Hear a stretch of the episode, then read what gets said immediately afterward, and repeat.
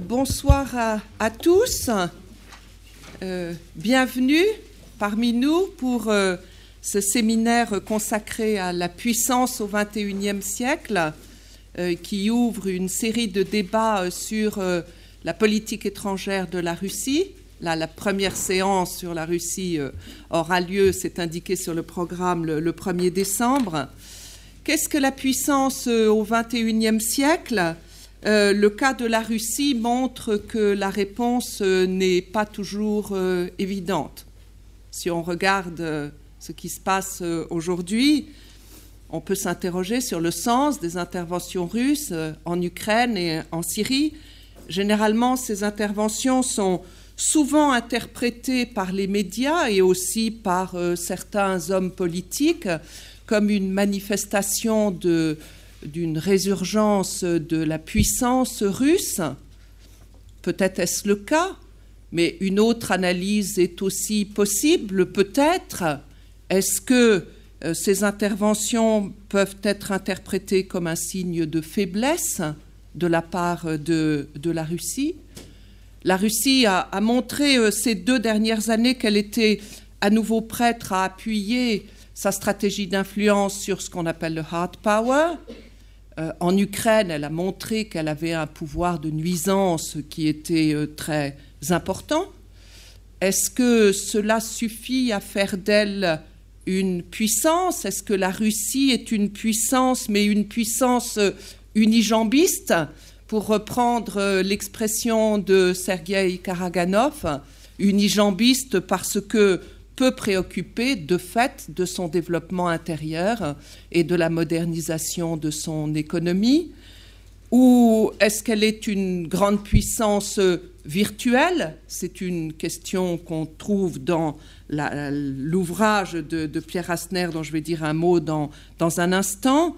Euh, grande puissance virtuelle que Vladimir Poutine euh, chercherait à rendre crédible en montrant que son pays est une nation indispensable, l'expression est de Pierre, pas de moi, euh, nation indispensable parce que en mesure de, bloquer toute euh, initiative ou toute euh, stratégie qui ne lui convient pas. Une autre interrogation, parmi beaucoup d'autres, est de savoir si la politique qui est menée à l'heure actuelle par la Russie va dans le sens de ses intérêts ce qui rejoint la réflexion de, Pierre Asner sur le rôle des, passions euh, dans, la vie internationale.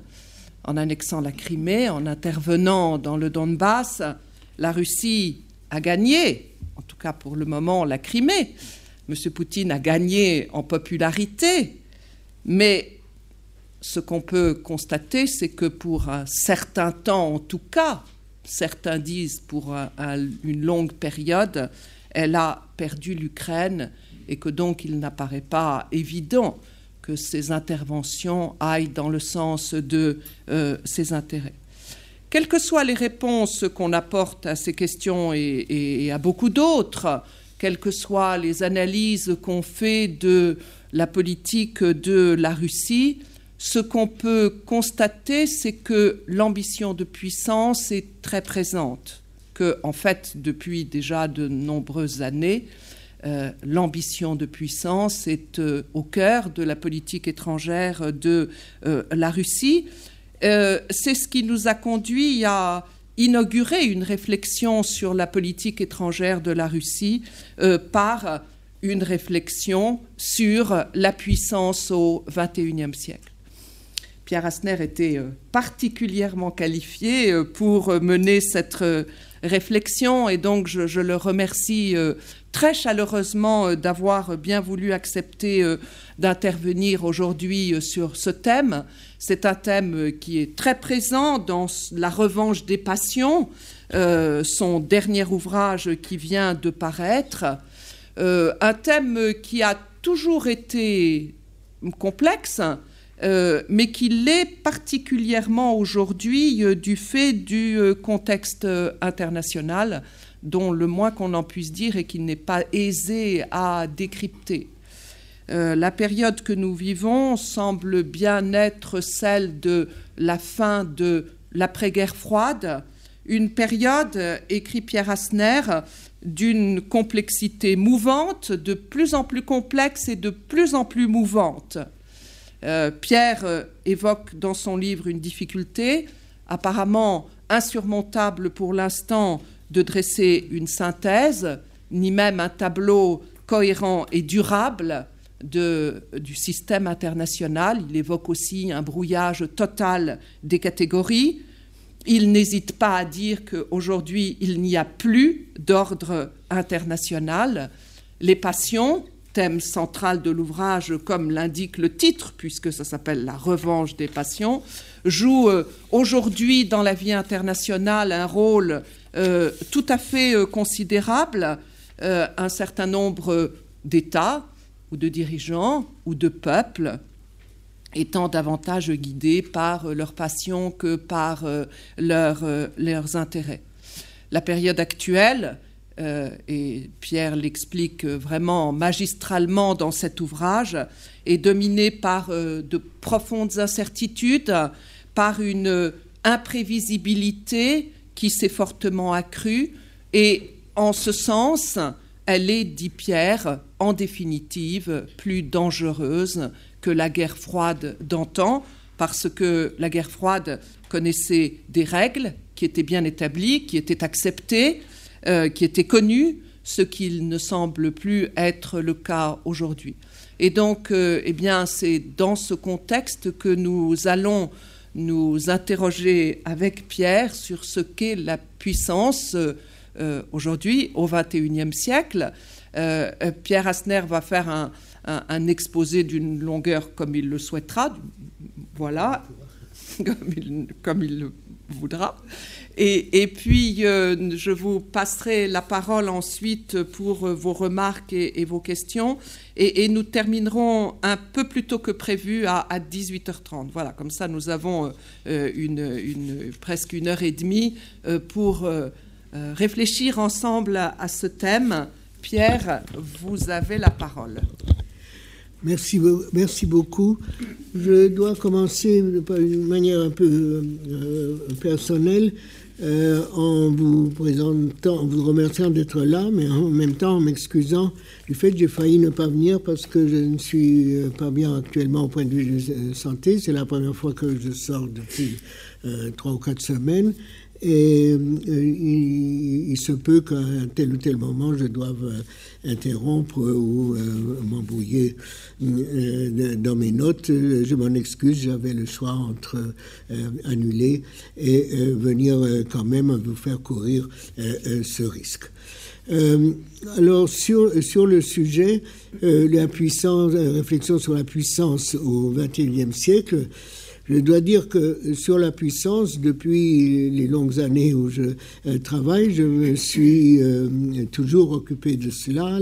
ma première année au CRI, où j'étais pratiquement présent à la euh, fondation, on avait, sous la direction de Jean-Baptiste Durosel, toute une réflexion, toute une année sur la puissance. Moi-même, j'ai participé à des discussions des 67, 68 là-dessus. Par contre, sur le, euh, sur le, le 21e siècle, euh, je devrais me euh, déclarer forfait parce que j'ai commis un article en 1999 où je disais fin des certitudes, choc des identités, un siècle imprévisible.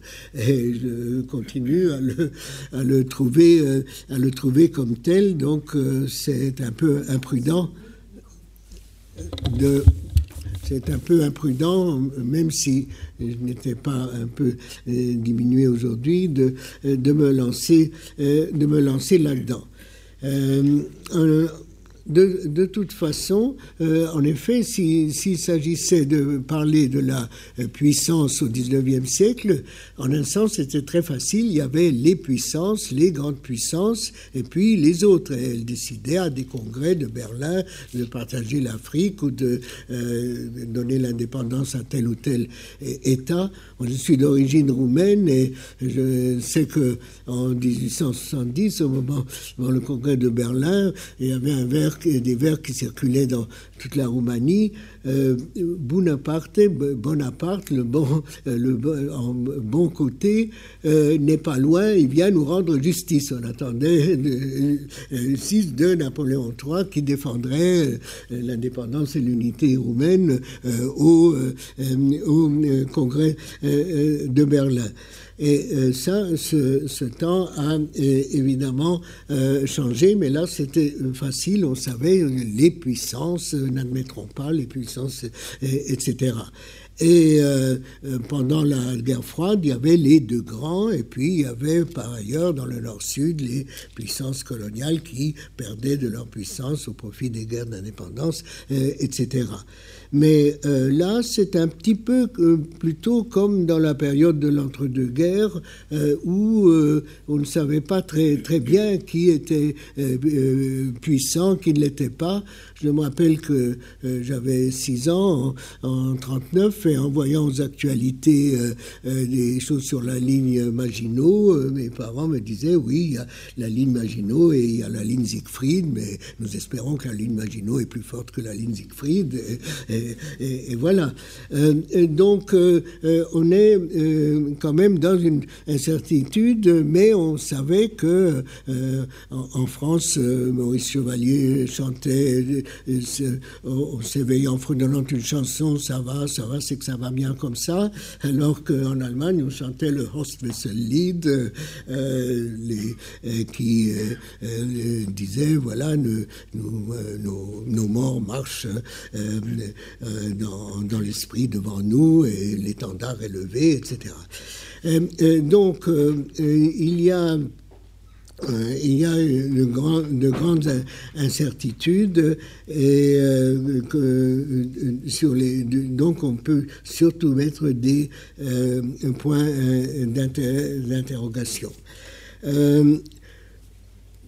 les, les, les, trois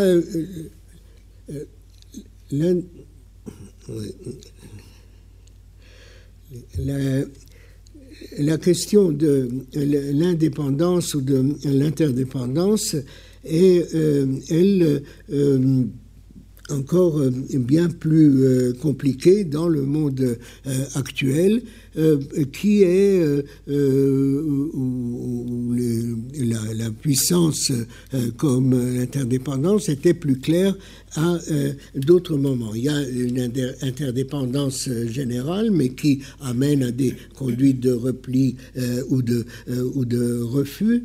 il y a surtout une multiplicité de dimensions, d'acteurs, dimensions nouvelles. Nous y viendront un peu longuement, comme euh, euh, l'intervention du numérique, les possibilités de guerre cybernétique, etc., les conflits à distance.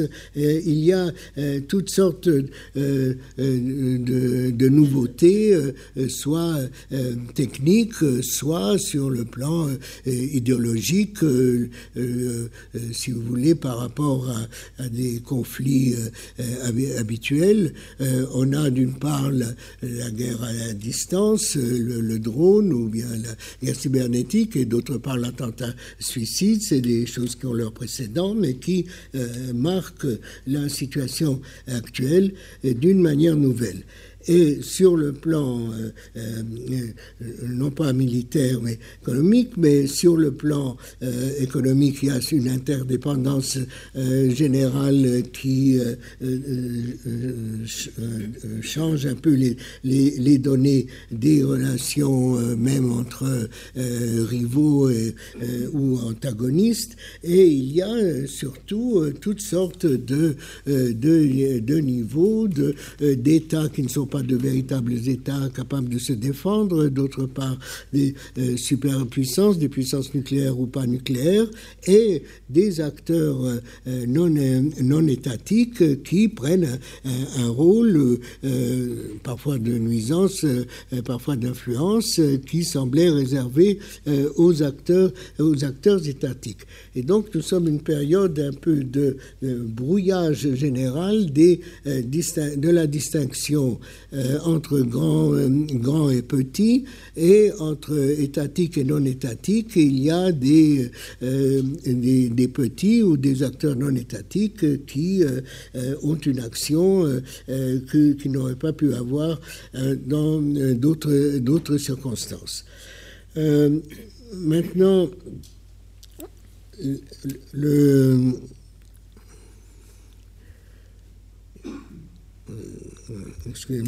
excusez-moi, euh, devant euh, cette, situation, euh, que devient la notion de puissance? Euh, il me semble qu'elle euh, s'élargit beaucoup. Euh, Anatole France disait que ce qui était bien, c'était les batailles navales parce qu'on savait il y a tant de bateaux, etc. On pouvait voir le rapport des forces. C'était moins clair dans les guerres terrestres, mais en gros, quand même, il y avait les grandes puissances, les, les petites. Aujourd'hui, tout cela est quand même très, très you. Et sur le plan, euh, il y a différentes formes d'influence qui, euh, avec euh, les, médias, avec les, réseaux sociaux, etc., peuvent se répandre jusqu'au moment où elles peuvent, comme les, mouvements du printemps arabe ou, d'une autre manière les mouvements de 68, se heurtent à des structures qui, elles, ne sont pas virtuelles, mais qui sont des structures de, de, force qui et les interrompent euh, brutalement. Euh, donc il y a une, complexité plus grande qu'à euh, d'autres d'autres époques.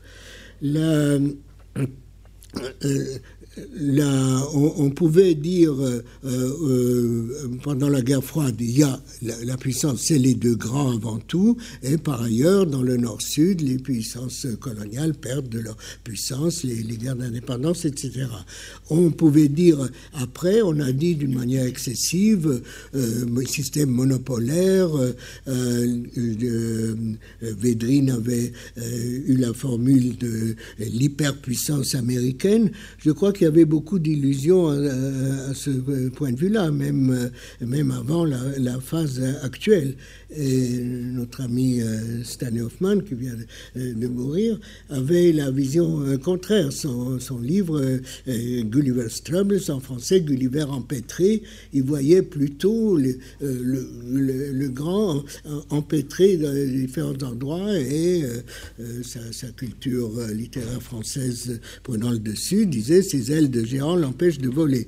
Euh, donc, euh, euh, en, tout cas, c'était, c'était ambigu, mais il, y avait cette grande puissance américaine. Et aujourd'hui, il y a, j'y reviendrai si on parle un peu des différents pays, il y a cette disproportion entre euh, les, États-Unis qui euh, euh, ont une supériorité incontestable financière, économique au point de vue de la technique militaire, etc., mais qui, si on prend ces différentes circonstances où il a été engagé, en, Yougoslavie, ça a marché, mais Vietnam, Irak, Afghanistan, ils, sont à chaque fois euh, plutôt euh, empêtrés et on se demande, euh, on se demande pourquoi. Est-ce que c'est parce que il y avait des dirigeants qui étaient prudents ou actifs en même temps, le, père Bush, Eisenhower, mais Kennedy était peut-être plus aventureux, mais aujourd'hui les, deux derniers présidents sont ce qui arrive souvent aux États-Unis, un président essaye d'être le contraire du, précédent, euh, sont un peu euh, le contraire l'un de l'autre dans euh, l'excès de précipitation chez Bush, qui disait, Bush fils, qui disait je ne, fais pas dans la nuance, je suis un président de guerre, point final, et Obama qui réfléchit, réfléchit, hésite et, finalement en général tranche pour un compromis, un minimum qui quelquefois peut perdre euh, sur, euh, sur les deux tableaux. Euh, en, tout cas, c'est une situation beaucoup plus complexe et beaucoup plus imprévisible. L'époque excuse toujours, comme je vous ai, comme je vous ai prévenu, je, suis pas j'ai plus de mal que d'habitude à lire, lire mes notes et je suis moins, moins d'énergie que d'habitude. Mais enfin, euh, la, question euh, qui, euh, qui se pose aujourd'hui, c'est plus qu'à d'autres époques l'ambiguïté de la puissance. on comptait dans le système européen au XIXe siècle la puissance avant tout par la puissance euh, militaire. Euh, on, a appris à, mettre la, puissance euh, économique comme au moins aussi importante. Mais ce qu'on a aujourd'hui, c'est des facteurs plus intangibles, plus, plus psychologiques, où il est difficile de, démêler ce qu'on appellerait influence aujourd'hui, ce qu'on appellerait puissance. Maurice Weiss a fait sur la Cinquième République un livre qui s'appelait La puissance ou l'influence. Mais euh, souvent, euh, euh, on, les emploie de manière presque, presque interchangeable. Ça dépend un peu des, des langues. Raymond Aron avait fait un, article qui était amusant qui s'appelait Macht, Power, Puissance sur le, côté dramatique et démoniaque qu'avait la, la, puissance en allemand et comment chez des sociologues américain comme Parsons, ben, la puissance c'est comme la monnaie, on en a un peu plus, on en a un peu moins, etc. Et il n'y a pas cet aspect euh, romantique et, démoniaque qu'a qu la euh, Macht euh, en, en, allemand. Euh, de, euh, chez un sociologue comme euh, Parsons, Power, c'est vous avez, comme vous avez 1000 euros ou 10 ou, ou, 1 million, de même vous avez beaucoup de power, un peu moins, il n'y a pas cette opposition radicale entre ceux qui ont la puissance ou le pouvoir et les autres. Et euh, aujourd'hui, euh, c'est les, critères euh, de la puissance sont eux-mêmes brouillés comme, comme le reste. on, le, on le voit dans le cas des États-Unis où, où chez, chez, Bush fils, visiblement, il se croyait Churchill devant Hitler en étant devant Saddam Hussein. Et euh, euh, Obama, c'est le contraire, c'est prudence. Euh, quand on lui a demandé quel était votre programme avant tout, il a dit avant tout ne pas faire de conneries. C'était négatif. Et, c'est ce que Bush disait, je ne fais pas dans la nuance et, je suis un président de guerre. Et Obama au, contraire, euh, euh, comme on l'a souvent remarqué, quand, se pose à chaque fois la question, oui, je, fais ça, mais quelles seront les conséquences après, etc. Et, il a raison de le faire, mais quelquefois, ça le paralyse ou ça le fait changer d'avis de manière impromptue, comme pour la ligne rouge sur les armes chimiques en, en, Irak. Alors, là...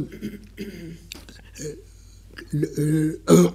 je suis déjà un peu trop entré dans le, dans le cas des États-Unis, mais euh, si, on, si on regarde plus, plus généralement, il y a euh, deux innovations qui, en un sens, n'en sont pas complètement une, mais qui dominent euh, la scène. Euh, c'est au point de vue, disons, militaire ou de la guerre, c'est la guerre à distance de, depuis les fusées intercontinentales, mais ensuite le virus Susnex transmis charitablement aux Iraniens euh, jusqu'à euh, euh, le, pouvoir de brouillage, de hacking cybernétique dont les, et le pouvoir d'écoute et d'espionner dont, on dont on ne se prive pas.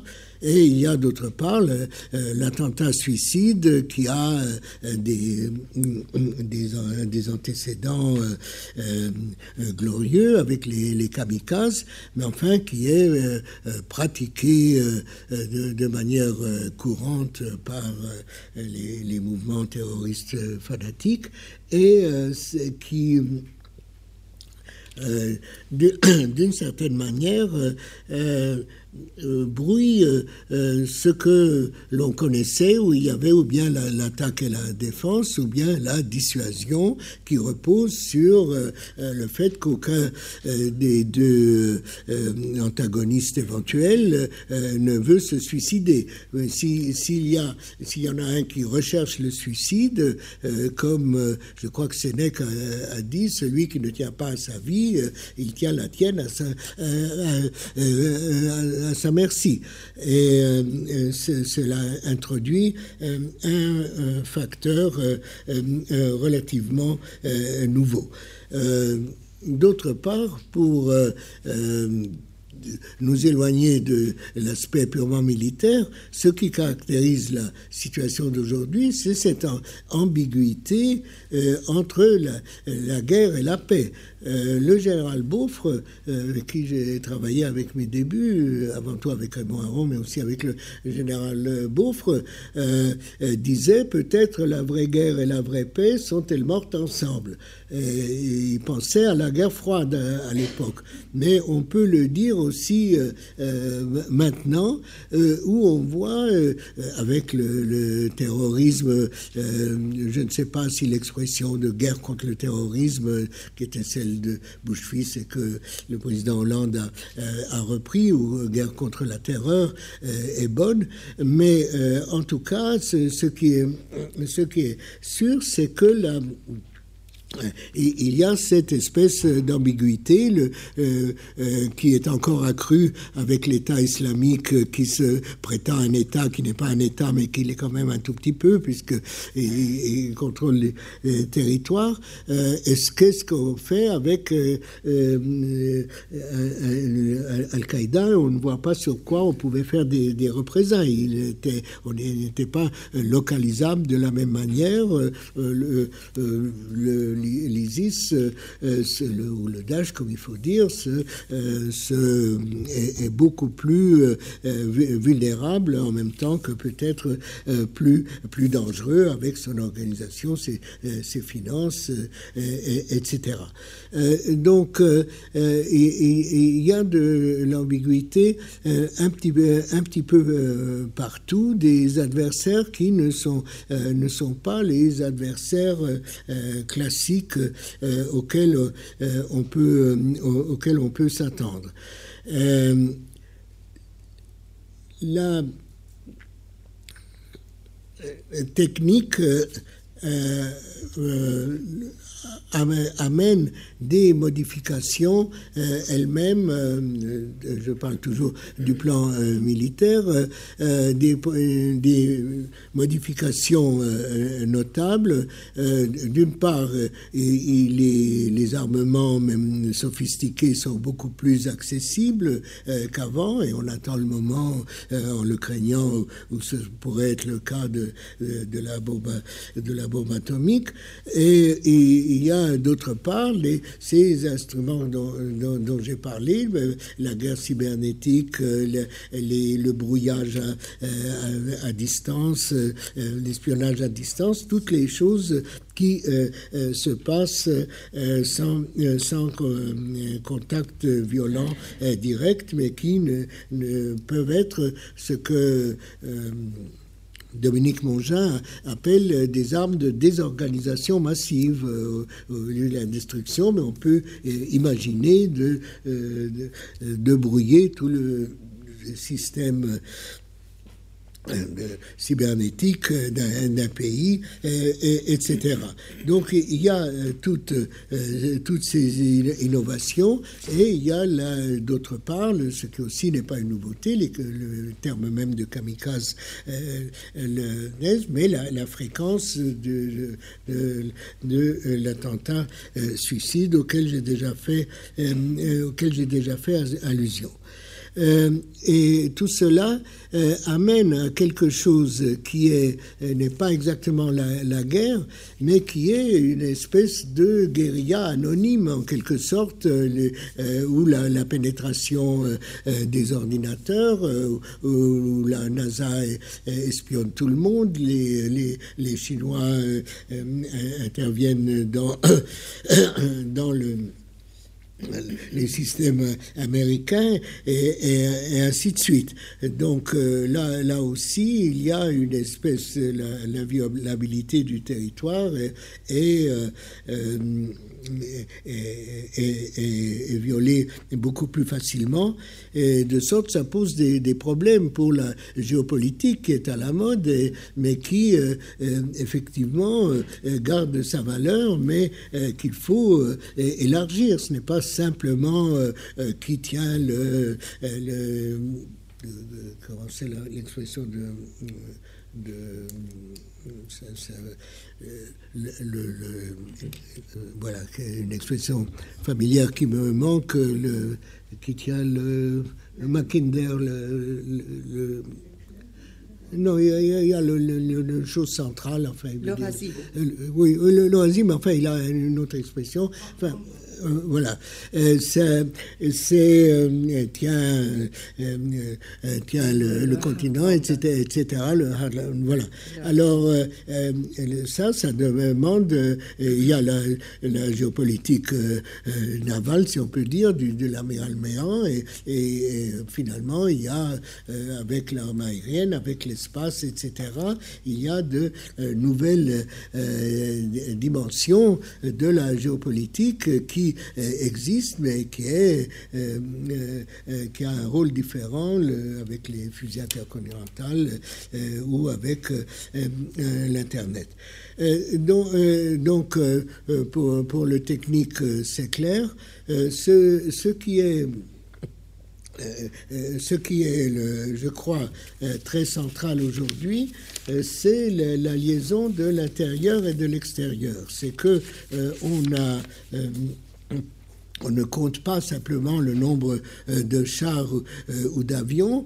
Euh, ça a toujours été, Clausewitz parlait des forces morales à, côté de, la défense proprement dite, mais il y a avec ces, notions, la notion de de la guerre sans limite. Je crois que beaucoup d'entre vous connaissent le petit livre des deux colonels chinois, dont je suis incapable de reproduire le nom en, ce moment, euh, euh, qui s'appelle la, guerre sans limite et qui implique à la fois l'économie, le, militaire et, tout. Les Russes ont développé la, notion de guerre hybride qui est, dont la caractéristique est de pouvoir être démentie, d'envoyer des petits hommes verts qui euh, euh, dont, on nie après qu'ils étaient des soldats et qu'ils étaient là euh, pour, faire la, pour faire la guerre. Du, côté occidental, il y a des forces, forces spéciales.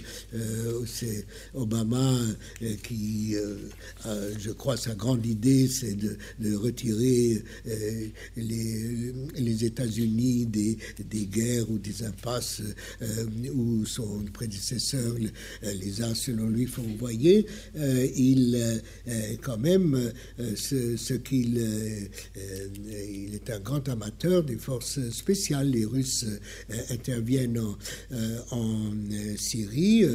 D'abord, il dit jamais je n'interviendrai au sol. Maintenant, il dit qu'il envoie quelques forces spéciales. Et ça, en général, on ne fait pas de la publicité pour les forces spéciales qu'on envoie donc, euh, c'est un, des aspects qui se multiplient aujourd'hui, de faire la guerre sans la faire tout en la faisant.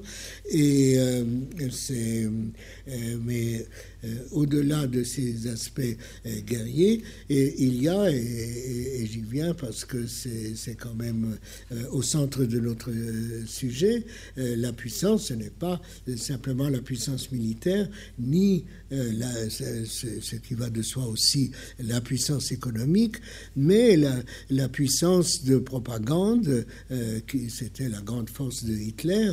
Et aujourd'hui, je ne sais pas s'il est ici, mais l'ambassadeur de Surmain euh, disait qu'il a passé je ne sais pas combien d'années en Union soviétique, mais il n'a jamais vu euh, de euh, propagande quotidienne aussi intense à la, radio, à la télévision que, actuellement. Le, monsieur s'élève, je crois qu'il s'appelle, qui euh, euh, explique euh, qu'il faut arracher le, cœur des homosexuels après qu'ils sont morts, parce que si jamais il y avait une transplantation cardiaque, ils risqueraient de communiquer leur vice à, la, victime innocente, etc. Des, choses qui nous paraissent tout à fait délirantes, et, mais qui remplissent la, la euh, télévision. Et euh, la Russie n'a pas le, monopole de, de cela. Alors, il y a, c'est pour ça que, quand ce qui est notre sujet, il, il, faut, il y a la puissance militaire à laquelle on pense tout de suite, mais il y a beaucoup d'autres choses. Il y a la puissance structurelle qu'on a, Susan Strange a attribuée aux États-Unis par leur position. Et je crois qu'au point de vue économique, on, peut dire ça, que, que leur influence, même euh, maintenant les, les, traités de libre-échange euh, qu'ils promeuvent avec euh, l'Asie et, l'Europe, sur, sur, le plan économique, même s'ils ont des problèmes qu'ils n'avaient pas avant, la dette, etc., ils sont quand même plutôt à l'offensive.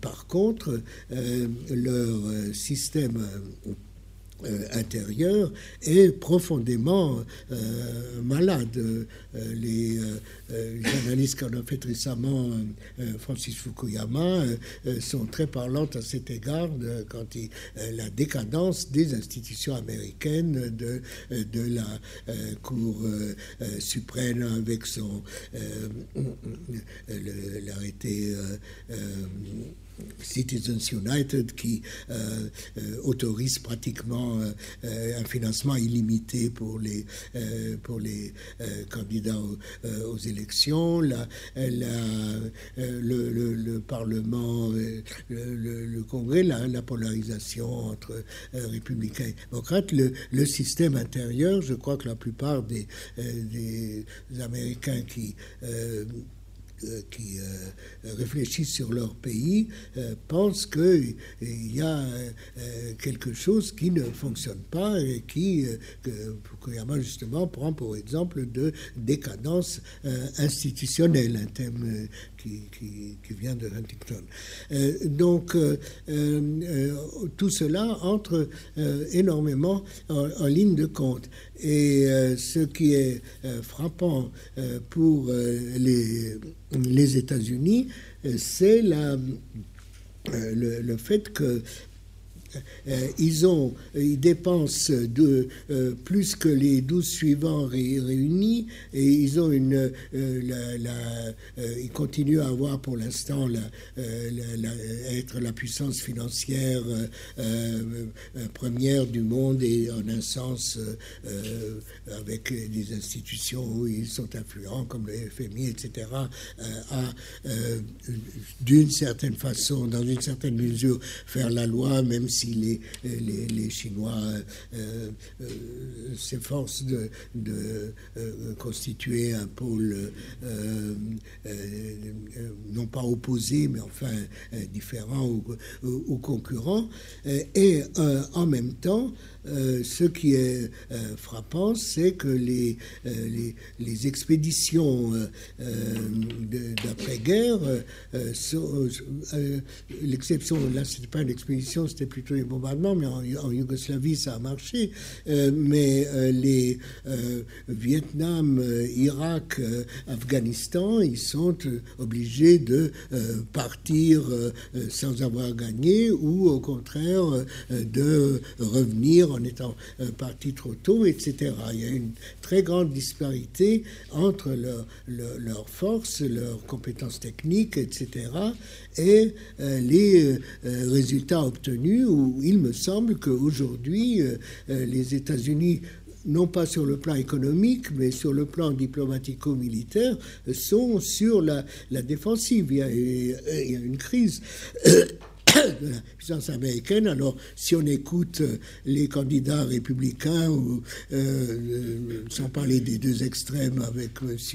Trump et, le comment il s'appelle Carson, le, le, le, candidat chirurgien noir, qui, qui disent des, choses absolument inimaginables pour un, grand pays. Euh, Carson dit s'il n'y avait pas eu la prohibition des armes à feu en Allemagne, euh, bien, il n'y aurait pas eu le nazisme parce que les juifs auraient pu euh, s'opposer aux, nazis. Euh, Trump dit l'Amérique est écrasée par tout le monde, par la Chine, par le Japon, par la Russie, mais si j'arrive en, deux temps et trois mouvements, je, rétablis, vous allez, vous allez voir, etc. C'est pour un des grands pays les plus puissants du monde, c'est tout à fait extraordinaire de, de voir le langage, et, et encore eux, c'est un cas extrême, mais les, candidats euh, républicains, euh, et on ne sait pas si c'est purement du discours, euh, parce que les sondages montrent que, alors que le public américain était pour la, guerre d'Irak, mais aujourd'hui, ils sont contre les, expéditions lointaines, etc. Alors, est-ce que c'est la, la Tea Party qui influence les, les autres? On ne sait pas. Mais on a l'impression, quand on regarde la, la, scène intérieure euh, américaine, euh, cette polarisation entre les deux grands partis, cette polarisation entre les Noirs et la police, euh, ou, plutôt la police et les Noirs, c'est c'est assez, assez inquiétant. Et donc, euh, euh, je pense que sur le plan euh, extérieur aussi, et là nous, revenons à la question de, la puissance, il me semble que beaucoup d'échecs américains sont quand même au, au, plus haut niveau, si, si on regarde Bush fils, c'est il y a une méconnaissance du monde. Ils étaient persuadés que en Irak, ils seraient accueillis euh, euh, avec des fleurs par une population, etc. J'ai demandé, je connais un peu euh, Paul Wolfowitz, qui est un garçon très, très intelligent, mais qui était un des membres de l'administration Bush. Et je lui ai dit, mais, mais quand même, comment est-ce que vous avez pu dire quand le général Sinzeki vous disait, vous, pour tenir le pays, il faudra au moins 200 000 hommes Et Wolfowitz lui a répondu, je ne peux pas croire qu'il faille après qu'on ait gagné, qu'il faille plus de, euh, de, gens que pour, euh, que pour gagner. Alors, euh, il dit comment tu as pu dire une chose pareille? Il dit Ah, mais je ne pouvais pas prévoir qu'il y aurait une insurrection. alors, c'est assez curieux. C'était en tout cas pour l'administration Bush, ils se sont embarqués comme ça, avec la bénédiction de deux ou trois experts respectables, comme Bernard Lewis ou Fouad Al-Jami, qui les, les encourageaient, mais en général, les, gens qui connaissaient euh, les régions, etc., étaient euh, épouvantés. Euh, donc, chez Obama, c'est un petit peu, de nouveau, l'inverse. C'est, il y a tellement de, précautions et tellement d'hésitation que, il y a le fameux exemple de la ligne rouge sur les, armes chimiques en Irak, c'est resté euh, lettre morte. Et euh, on a, on a l'impression, euh, comme je disais tout à l'heure, je l'ai déjà dit, je crois, il, il, hésite, il pèse les, choses d'une manière très intelligente, tous ceux qui le, tous ceux qui l'ont interviewé disent que il est extrêmement intelligent, il connaît absolument tout, mais il, il, est, il est indécis, comme quand il était directeur de la revue d'étudiants de Harvard, où il laissait chacun s'exprimer. Ensuite, il faisait une synthèse de, de, de ce, de ce qu'on avait dit. Euh, donc, euh, euh, il y a cette, il y a eu des, des présidents euh, euh, qui, euh, qui étaient, je crois, avaient un, mélange normal d'action et de prudence, comme Eisenhower et Bush père, mais, mais les, les, les, deux, les deux derniers me, me semblent chaque, fois. Il, y a, il y a un livre assez, assez amusant d'un ancien diplomate américain de d'origine croate, Steve Stanovic, euh, qui, qui euh, s'appelle euh, maximaliste et qui divise d'une manière un peu artificielle les présidents américains en maximalistes ou minimalistes. Ce qui, je trouve, est un peu injuste parce que oui, ce qu'on mettra Truman ou Zenès qui sont maximalistes ou minimalistes, pas vraiment. Mais enfin, pour les deux derniers, ça, ça, ça, marche vraiment. Il y en a un qui est hyper maximaliste et l'autre qui est hyper minimaliste. donc, euh, euh, voilà, je me suis euh, un peu trop étendu sur les, sur les États-Unis, sur le qui continue, euh, me semble-t-il, à avoir. Euh, euh, ils ont une, grande dette, mais enfin, aujourd'hui, leur économie reprend beaucoup plus que celle de, de l'Europe. Ils, ont, dans beaucoup de domaines, une efficacité incomparable, et néanmoins, il me semble être sous la, sur la défensive dans, dans le, le monde actuel, malgré leur leur, euh, grande, euh, leur grande euh, puissance. Et euh, euh, actuellement, justement, le, euh, le, dilemme, même au point de vue militaire, c'est que surtout Obama, sa grande idée toujours, c'est de ne pas refaire les fautes de ses prédécesseurs, donc pas de pas d'engagement au sol, pas de mission creep, on, donc l'arme l'arme aérienne ou à la rigueur des, des forces spéciales, mais qui, qui ne font pas forcément euh, l'affaire. Et euh, euh, on a l'impression que ils sont plutôt sur la, sauf sur le plan économique avec leurs projets de libre échange partout, mais qui sont plutôt sur la défensive et qu'il y a une espèce de crise quand même de la politique étrangère américaine.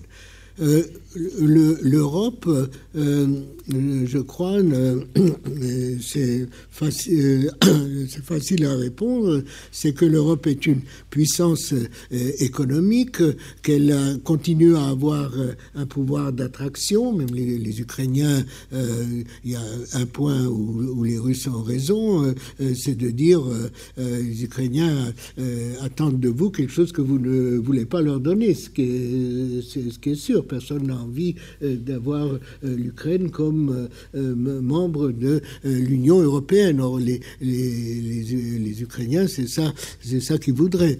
Mais l'Europe est une puissance économique, mais importante, mais elle n'est pas une puissance militaire. Et quand on pense à la défense européenne, on se dit que on donne un autre sens au mot puissance, puissance par opposition à l'acte. C'est que en puissance, l'Europe pourrait être une une euh, puissance militaire. Euh, l'ennui, c'est qu'elle n'existe pas comme euh, unité politique et encore moins, moins militaire, et, et, que, en gros, d'ailleurs, il y a une renationalisation depuis le départ de Mitterrand et Kohl qui, est assez frappante. et pour prendre les, le pays qui nous intéressent le plus directement, la France et, l'Allemagne, on a l'impression que l'Allemagne est une puissance qui, sur le plan économique, Grèce, etc., européen, est la puissance dominante, mais qui se tient complètement soigneusement à l'écart de la puissance militaire, ou du moins de, son exercice. Et que la France, au, contraire, a, peut-être perdu de son influence dans le couple euh, franco-allemand, mais est celui qui euh, fait des actions extérieures, qui euh, intervient, comme toujours, comme pour les Américains, comme pour tout le monde, des opérations qui devaient être courtes se révèlent longues, au Mali ou ailleurs, mais, mais en gros, la, France a une certaine euh, propension à, euh, à, intervenir aussi, euh, soit aux côtés des Américains contre le Daesh, soit elle-même dans en, Afrique, ce que les Allemands n'ont pas. Donc on pourrait dire qu'il y a une sorte de division de fait du, travail entre le plan intérieur à l'Europe économique et, le, plan militaire, diplomatique, où la France est, euh, active et donc à ce titre représente une, puissance. Mais l'Europe est une puissance économique, mais n'est pas une, puissance de défense ou militaire que en, puissance. Euh, voilà, je, euh, je euh, comme ceci est une introduction à, des séances qui auront lieu surtout sur la Russie, donc je ne me mêle pas beaucoup de, de la Russie, mais enfin, je, lisais récemment un discours de, de Poutine quand il est arrivé, qui parlait de l'économie et, euh, s'adressant euh, aux industriels, aux économistes, il, disait le premier but, c'est que de refaire de la, de la Russie une puissance. C'est déclaré, c'est clair que euh, il a fait des, il a doublé le, euh, le budget militaire, il a, euh, il a fait euh, une transformation de l'armée russe assez remarquable quand on compare l'impression qu'elle donnait en Géorgie et l'impression qu'elle qu'elle donne maintenant. Et apparemment, même au point de vue, ce, que, ce à quoi je ne m'attendais pas, au point de vue de, de l'industrie militaire, il y a, j'ai peur de dire une bêtise, mais je crois que c'est un, missile de croisière à longue portée qui, euh, euh, qui n'est pas euh, imité des Américains ou Américains que, que, les Russes ont, ont fait eux-mêmes. Donc tout, tout, tout l'effort est quand même, que ce soit par, on a fait allusion à, l'invasion de l'Ukraine, que ce soit dans la, dans la propagande, parce que quand même, il y a une formule que euh, que, Poutine a répété euh, plusieurs fois, euh, nous, nous sommes une nation de vainqueurs, c'est dans nos gènes. Ce qui est quand même, hein, Mussolini aurait pu dire une chose comme ça, ça fait un petit ton fasciste comme, comme, comme, formule.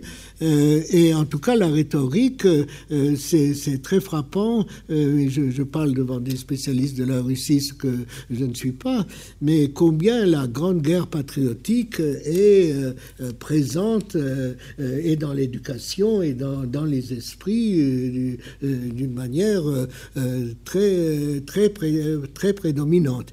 Et un petit peu, on a l'impression, un peu comme Mao, à un moment donné, voyez, même l'industrialisation et tout, la, la, politique sur le modèle de la grande, de la grande marche et de l'encerclement des villes par les campagne qu'il il, il, emploie de temps en temps des choses, même dans les rapports avec l'Occident, en disant oui, c'est comme du temps de la Grande Guerre patriotique. il essaye toujours de, de, réveiller, de réveiller cet esprit martial, alors que sous Gorbatchev et Yeltsin, après la, après la chute de l'Union soviétique, au contraire, l'armée avait perdu beaucoup de, son importance et, et, de, son influence.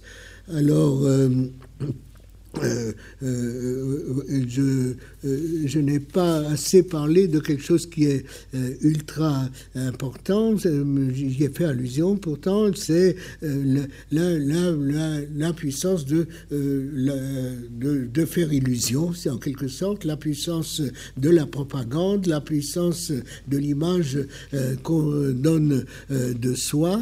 Et là, ce n'est pas forcément euh, en, euh, en, accord avec la force économique et militaire euh, réelle, mais c'est une force aussi, c'est un élément de puissance, à moins que ça vous amène à des, à des impasses dangereuses.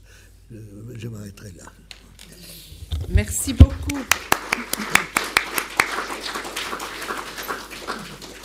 Euh, merci beaucoup, Pierre, de cet exposé euh, vraiment très intéressant. Euh, je voudrais tout de suite remettre les pendules à l'heure.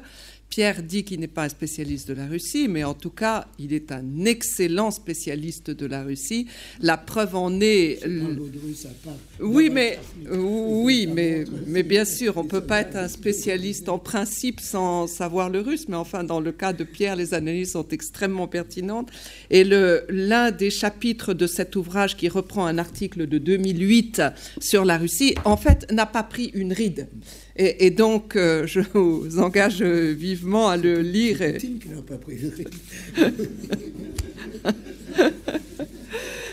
Alors, le monde que vous nous avez décrit est quand même un, très drôle de monde. Et, je parlais, en, vous reprenant, de la complexité de la notion de puissance aujourd'hui. Euh, c'est très concrètement ce qui ressort de vos, de vos propos. Si je prends tout d'abord, les États-Unis, vous, avez relativisé la puissance des États-Unis. En, même temps, vous avez montré que les États-Unis sont une vraie grande puissance, en tout cas sur le plan intérieur, mais que par contre, sur le plan extérieur, alors, ils ont aussi manifesté leur puissance, mais avec des résultats euh, qui ne sont pas à la hauteur de leurs objectifs initiaux. euh, dans un certain nombre de cas. Euh, notamment, et vous avez parlé de quelque chose qui en effet est tout à fait essentiel, la méconnaissance euh, des, situations locales. Mais c'est tout à fait intéressant de voir ce lien entre l'interne et l'externe, parce qu'il est clair que en, interne, il y a une puissance américaine, il y a une capacité dans de très nombreux euh, domaines où les Américains sont les premiers dans le monde, et, en même temps un bilan sur le plan extérieur qui, dans certains cas, est, est particulièrement, pardon, désastreux c'est peut-être une opinion personnelle, mais enfin, euh, c'est mon opinion à propos du Moyen-Orient et de, et de l'Irak. Alors, c'est tout à fait étonnant, parce qu'en fait, on voit très exactement le contraire dans le cas de la Russie. C'est-à-dire que là aussi, on a une manifestation de la puissance extérieure avec des résultats. Euh, bon, en Ukraine, j'ai dit ce que j'en pensais. Au Moyen-Orient, euh, je n'en sais rien. Et, peut-être est-il trop tôt pour pouvoir en, juger. Mais en tout cas, ce qu'il y a de sûr, c'est que sur le plan interne, la Russie n'est pas une puissance. Et donc, euh, ça nous revient en fait à, réfléchir sur la notion de puissance, qui traditionnellement, qu'est-ce que la puissance C'est la capacité à peser sur les événements. Euh, l'agenda, les aboutissements, euh, tout ce qu'on veut. dans le cas de la Russie, je l'ai dit tout à l'heure, il y a indéniablement un, pouvoir à peser sur certaines situations. Il y a un pouvoir, euh, dans le cas de l'Ukraine, un pouvoir de nuisance qui est tout à fait euh, objectif, mais est-ce que ça suffit euh, à faire une puissance? Est-ce que ça, est-ce qu'on peut être finalement à la fois faible et, puissant? Ce qui serait, toute proportion gardée, parce que ça n'a aucun rapport, le cas à la fois des États-Unis et de la Russie. Il y a une autre chose qui m'a étonné en définitive dans, votre, dans votre analyse, non pas parce que vous avez dit, mais par la complexité euh, vous, avez montré un monde très complexe, un monde où la technologie, les, progrès des communications ont, transformé tous les fondements euh, des relations internationales, mais, mais en même temps, euh, on revient à des méthodes de conquête de territoire. Alors, bien sûr, dans le cas de l'Ukraine, mais dans le cas de Daesh, c'est bien aussi le cas puisque Daesh veut étendre les territoires euh, sur lesquels il, qu'il veut contrôler. Et donc euh, ça, ce sont en même temps des méthodes de, retour au 19e siècle. Et donc euh, ça ne fait que complexifier encore un peu plus la, situation. les raisons, pardon, je reviens un petit peu en arrière sur les raisons internes. quand même, quand on travaille depuis longtemps sur la Russie, ce qui est mon cas, euh, on n'oublie pas que la faiblesse interne, ça peut mener à l'effondrement d'un pays. Ça a été la principale cause de l'effondrement de l'Union soviétique. Et donc, euh, eh bien, il ne suffit pas, me semble-t-il, d'avoir une puissance externe. Bon, je, vais m'arrêter là. C'est plutôt deux ou trois remarques pour euh, vous passer la parole. Nous avons, grosso modo, encore une vingtaine de minutes. Oui, Benoît? Benoît d'Aboville la propagande des croyances sur ce point. Est-ce que vous pensez que l'instrumentalisation euh, par du nationalisme russe, de l'orthodoxie, etc., euh, va euh, durablement immuniser la Russie contre la décadence institutionnelle que vous, avez évoquée pour les États-Unis? Après tout, nous avons, au moment de la guerre froide, utilisé, euh, soutenu les dissidents, soutenu les valeurs, etc. Et ceci a contribué à l'affaiblissement. Donc, est-ce qu'il y a un espoir euh, que nos valeurs, euh, notre soutien à l'opposition, même si elle est maigrichonne, arrive finalement à faire évoluer cette Russie? Écoutez, il faut, je demanderai à ma voisine ou à d'autres personnes ça, parce que toute ma vie, je me suis intéressé à la politique extérieure euh, russe, je me suis intéressé dans l'abstrait au totalitarisme, j'ai écrit là-dessus, mais je ne connais pas la société russe. J'ai été un certain nombre de fois comme ça à des, réunions, mais je, ne peux pas me, vraiment me, prononcer. Actuellement, euh, j'ai l'impression en tout cas que euh, pour l'instant, euh, on ne peut pas faire confiance au sondage, c'était évident. Mais quand même, il semble bien que plus, Poutine est agressif, plus il est populaire. Et, euh, il y a quelqu'un que peut-être quelqu'un, vous le connaissez aussi, Émile Païn, qui est euh, anthropologue, qui était conseiller de Gorbatchev et Yeltsin, je crois. et lui, il, compare l'emprise de, Poutine sur le peuple russe à celle des sorciers étudiés africains étudiés par Evans Pritchard en tant qu'anthropologue. Prend cette, euh, cette chose-là. Mais je, je crois, euh, en tout cas pour l'instant, euh, c'est comme ça. Il y a, y a des, des gens qui pensent que c'est passager. J'ai entendu quelqu'un qui est lié à la maison actuellement, Gouriev, dans, euh, dans un exposé, dire euh, ils en ont, il en a pour deux ans parce que les, leurs réserves, euh, ça va encore, mais après, ils sentiront les conséquences économiques. À ce moment-là, la, la population se tournera contre lui. C'est possible, mais enfin, moi, je, c'est, pourquoi aussi j'ai, fait, j'ai donné ce titre à un livre. Je, je crois ce qu'avait écrit Raymond Aron, qui aux yeux de beaucoup est l'incarnation du rationalisme, mais qui disait ceux qui, euh, croient que les peuples euh, suivront leurs intérêts plutôt que leurs passions n'ont rien compris au XXe siècle. Euh, j'ai ajouté ni au XXIe. Donc pour l'instant, Poutine ne me surprend pas tellement. On a beaucoup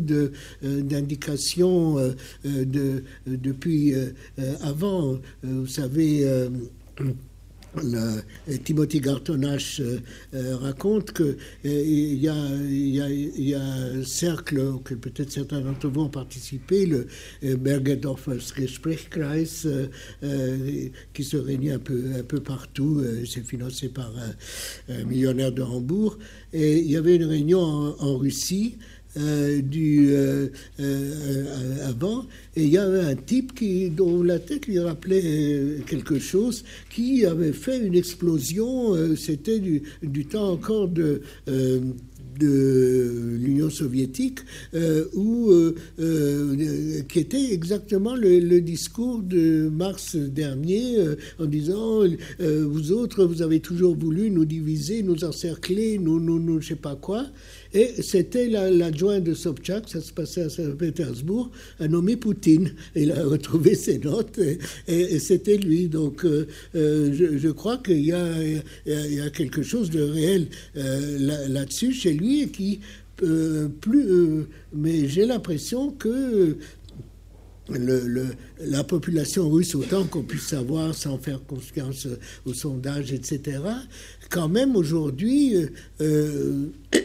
dans une grande mesure, le, le suit, que ce, sentiment, euh, on était quelqu'un au moment de la Grande Guerre patriotique, on avait un idéal et puis on, était, on avait peur de nous, après on a vaincu tout seul, soi-disant, euh, l'Allemagne, euh, etc. Et maintenant, qui, qui, se connaît, etc. Ce, sentiment de, décadence et de retrouver une, une puissance et une gloire, ça, ça a l'air d'être partagé, du, moins, on ne peut pas savoir, c'est pas un pays d'élections libres et de presse euh, libre, mais euh, malgré tout, je crois qu'il y a un, soutien réel dans la population. Est-ce que ça, euh, est-ce que ça durera Évidemment, je n'en sais rien. Mais pour l'instant, je crois que Poutine réussit à vendre euh, le truc. À la fois, euh, l'Europe euh, et l'Occident sont complètement décadents. Le symbole de l'Europe, c'est, je ne sais pas s'il faut dire monsieur ou madame Conchita Wurst, qui est le, transsexe qui a, qui a gagné le concours de l'Eurovision et dont c'est Jirinowski qui a commencé. Après, tout le monde en a fait un grand plat. Voilà, on a né l'Europe, voilà, qui gagne un grand concours de, de la euh, télévision. Et, j'ai une amie qui, euh, euh, quand elle va à Moscou, on, lui, voit des gens apolitiques, mais qui lui disent alors, en Europe, ça va, les PD toujours, etc. Donc il y a toute cette propagande sur l'Europe décadente, et ça, c'est une vieille histoire encore depuis Dostoevsky et la, Russie, de, la Russie plus pauvre, mais qui pure et qui va euh, qui peut sauver ou régénérer l'Europe. Euh, je crois que, euh, que ça marche, mais encore une fois, je n'en sais rien. Je ne connais pas la Russie de l'intérieur. pour ajouter deux mots, mais vraiment deux mots, parce que ce n'est pas à moi à parler aujourd'hui, mais je crois que pour revenir juste de Russie, le soutien à Vladimir Poutine est tout à fait réel. Il a été très réel pendant des années en raison de l'amélioration du niveau de vie pendant toutes les années 2000. Euh, il a été très réel au moment de, la Crimée qui a suscité les passions, euh, pour reprendre le terme de Pierre, et ça c'est clair que c'est là, il y a là un, sujet, un coup de génie, euh, si on en juge par la volonté d'augmenter la popularité de, de M. Poutine. mais en même temps, la situation en Russie aujourd'hui, on a clairement l'impression qu'elle n'est plus aussi facile que ça a été. C'est-à-dire que bien le niveau de vie euh, est en train de baisser et ça, quels que soient les gens à qui on en parle, tout le monde le, souligne. Euh, et d'autre part, euh, eh bien, la Crimée a suscité des passions. On ne peut pas dire que la Syrie L'intervention en Syrie suscite les passions. L'intervention en Syrie, bon, on est une grande puissance, d'accord, on le montre, mais en même temps, on, est en phase de récession et on se lance dans une affaire qui nous rappelle quand même de très mauvais souvenirs, c'est-à-dire que tout le monde a, le terme de l'Afghanistan sur les termes. Mais enfin, il y a juste un terme, pardon, qui marche très très bien, c'est l'anti-occidentalisme et en particulier l'anti-américanisme. Ça, c'est très, très très important. C'est un, un vrai ciment. Et là, Poutine a semé quelque chose qu'il va être très difficile de, d'éliminer plus tard. Oui, je voulais vous poser euh, à mon tour une question. Euh, est-ce que vous pensez, parce que quelqu'un que j'estime euh, beaucoup, Lila Festova, pense qu'il commençait à perdre de sa popularité dans 2011-2012 Il y avait ces semi-élections, semi-truquées, mais qui n'étaient pas un succès. Elle, elle attribue la Crimée et tout ça comme une, une diversion qui a marché euh, par rapport à un début d'impopularité. Euh, je ne crois pas que ce soit la seule raison, la principale euh, raison, mais est-ce que vous sentez quelque chose comme ça, qu'il commençait à perdre vers les années 11-12 et il récupère depuis qu'il est parti à l'offensive à l'extérieur? Bah, On se souvient des manifestations massives qui ont eu lieu en Russie en 2011-2012 au moment des élections législatives et présidentielles qui n'étaient pas de nature en elle-même à, ébranler le pouvoir de M. Poutine, qui a été euh, euh, réélus, euh, bon, très, très confortablement, mais qui par contre ont beaucoup inquiété M. Poutine. Et, là, alors ça, on n'a pas eu l'occasion de parler de la volonté des peuples, euh, qui est aussi en relation internationale quelque chose d'extrêmement important et qu'on retrouve dans le livre de Pierre. Il est clair que la volonté des peuples est quelque chose que M. Poutine ignore ou veut ignorer absolument complètement. Moi, je pense que j'irai plutôt sur la ligne qui est développée par Sergei Gouriev, qui dit que en fait euh, c'est la modernisation euh, la nécessité de la modernisation euh, qui a été évoquée à maintes reprises en Russie. On se rappelle des discours du président Medvedev en, 2008, 2009 et par la suite. Il y avait, il y a toujours une prise de conscience de la nécessité de moderniser l'économie et, les, bases de, la croissance.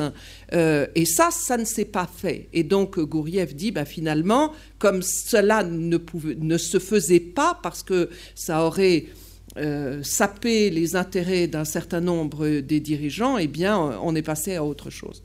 Mais bon, je m'arrêterai là. Euh, monsieur, peut-être est-ce que nous allons prendre deux ou trois questions de façon à, permettre ensuite à Pierre de répondre. Oui. Euh, Pierre Sabatier-Gara. Vous avez évoqué dans votre livre le retour des passions. ce retour des passions, évidemment, vient de très très loin. Euh, dans toute l'Europe, on parle de la Grande Moravie, on parle de la Grande Serbie, on parle de la grande de, toutes ces époques où chaque pays avait eu quelque chose de grand, une, période, une période grande, et que, que Poutine euh, caresse finalement son peuple dans le sens du poil en lui en lui évoquant une, cette, la, grande Russie d'une façon très générale ce n'est pas très nouveau finalement, mais est-ce que ce n'est pas justement une façon d'utiliser de façon dissymétrique euh, les opinions publiques, puisque euh, autant euh, de notre côté, c'est quelque chose, l'opinion publique a quand même une force importante et, qui va plutôt dans le sens finalement, enfin souvent disons dans le sens de la relativisation de la puissance, alors que c'est peut-être moins le cas en Russie. Et du coup, est-ce que la situation qu'a la Russie actuellement du point de vue de la puissance telle que vous l'avez évoqué euh, vis-à-vis de la Chine n'est pas également dans, un, dans, une dissymétrie totale et que, qui explique que euh, Poutine n'agit pas du tout de la même façon en Extrême-Orient, euh, enfin, ou dans, l'extrême Russie, dans l'extrême-orient de la Russie, alors qu'il il, n'agit pas du tout de la même façon qu'il agit dans l'extrême ouest de de la Russie. Euh, avant que vous répondiez, peut-être on va mm, ah euh, passer la parole à Nicolas Roche. Une petite question euh, sur, sur les, facteurs de la, facteurs de la puissance, et en particulier la dimension du fait nucléaire dans les facteurs de la puissance. C'est un facteur classique de la puissance. Dans toute la guerre froide, à la fin de la guerre froide, la dissolution de l'Union soviétique, la, dissolution du pacte de Varsovie ont fait penser à un certain nombre que le fait nucléaire, potentiellement, dans les facteurs de la puissance, devenait progressivement de moins en moins important au profit d'autres critères, de tous ceux que vous avez cités, de militaires, de guerre à distance ou économique. Or aujourd'hui, il semble qu'on prenne conscience qu'on a été finalement un peu seul dans le P3 à considérer que le fait nucléaire devenait tendanciellement moins important comme facteur de la puissance et que d'autres pays, je pense en particulier à la Russie, ont au contraire tendanciellement tendance, ont tendanciellement tendance à penser que le fait nucléaire est de plus en plus important. En tout cas, la, place, le rôle, le nombre des armes nucléaires dans leur doctrine, euh, dans, leur, projection de puissance, euh, est de plus en plus importante. Et donc, je voulais vous interroger euh, sur la Russie, mais peut-être sur d'autres cas, sur comment vous, vous lisez aujourd'hui le fait nucléaire dans la, définition de la puissance contemporaine, et tendanciellement, est-ce que c'est destiné à, revenir? Est-ce qu'on est, à l'aube d'un nouvel âge nucléaire? Ou est-ce que, pour reprendre une expression que vous avez utilisée, qui est très belle à la fin, il faut simplement y voir une sorte de puissance euh, de la puissance de faire illusion? Est-ce que c'est juste ça ou est-ce que c'est un vrai élément encore de la puissance militaire euh, euh, et Eva, tu, tu, veux poser une question maintenant ou après? C'était une remarque, c'était pas vraiment une Ah bon Allez-y. Oh, oui, une remarque à propos peut-être des... Il me semble maintenant que ça c'est une boutade. Une boutade que l'émotion est peut-être trop faible je pense qu'en Russie, on est peut-être à l'étape de l'hystérie. C'est-à-dire, je veux dire, les passions qui ont été manipulées, qui ont été suscitées, qui ont été instrumentalisées, échappent un peu, comme ils commencent à échapper, au contrôle de ceux qui les ont euh, euh, suscités. Par exemple, à propos de la Nouvelle-Russie, c'est-à-dire à, laquelle la Russie, à laquelle Moscou semble avoir renoncé, il y a des passions autour de la Nouvelle-Russie qui continuent et, qu'on n'arrive pas à éteindre. donc ça, c'est une boutade. Et à propos de la Syrie, je ne sais pas s'il n'y a peut-être pas encore des passions, mais il y a une grande inconnue. C'est-à-dire, c'est une nouvelle grande inconnue, c'est un nouveau trou noir, pour ainsi dire, qui s'ouvre et dans le sens que les observateurs, maintenant, dans les journaux, commencent à se demander quel est notre but. Ah oui. Que voulons-nous atteindre? À admettre que notre opération réussisse, que voulons-nous en faire? Voulons-nous remplacer les États-Unis dans le rôle des euh, paternalistes de la Grande Asie? Voulons-nous remplacer les États-Unis auprès de l'Iran ou de l'Irak nous n'en avons pas de force, mais si nous ne le faisons pas, dans le cas de la victoire, tout ça c'est pour rien.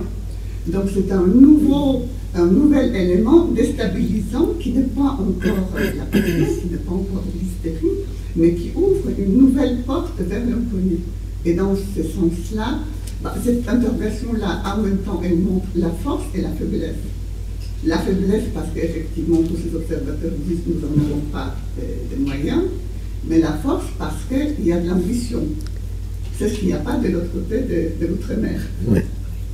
Donc, c'est pas si évident que euh, merci beaucoup. Sur ces trois questions, Pierre, est-ce que vous pouvez... La, la, dernière que j'ai le plus présente à l'esprit, euh, la question, c'est toujours euh, euh, qui sont ces observateurs et, qu'est-ce qu'ils représentent? D'une part, les, sondages ne, sont pas libres, donc on ne peut pas sonder, mais les, observateurs, il y, a, encore une, liberté de presse très limitée, mais des, gens qui critiquent dans, les journaux.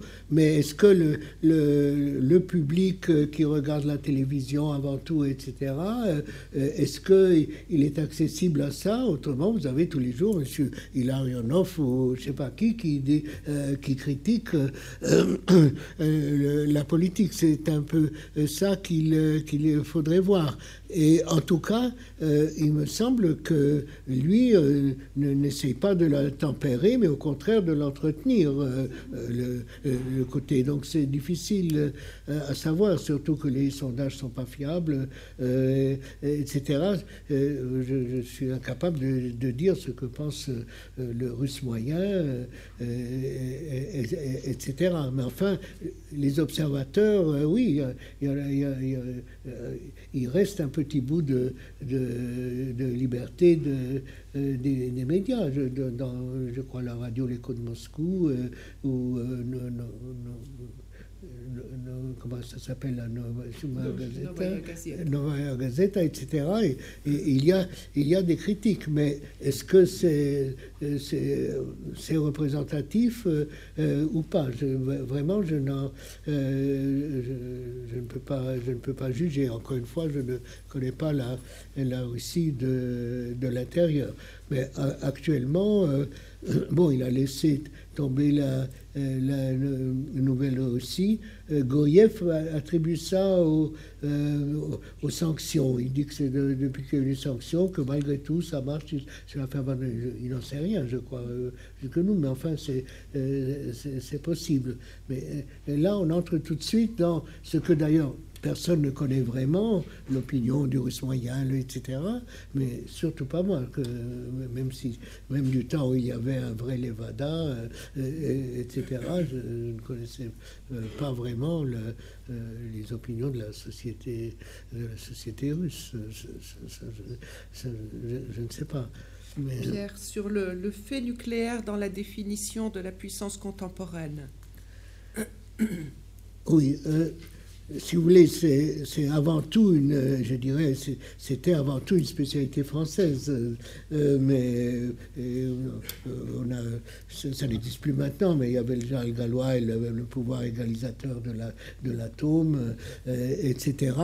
aux, aux États-Unis, il y a toujours eu un mouvement au sens inverse, pas seulement de, gens pacifistes, mais même de stratèges que j'ai bien connus à une certaine époque et qui euh, cherchaient toujours euh, d'avoir une riposte conventionnelle, euh, ou, etc., de n'avoir le nucléaire qu'en dernier recours. À l'époque, quand il n'avait pas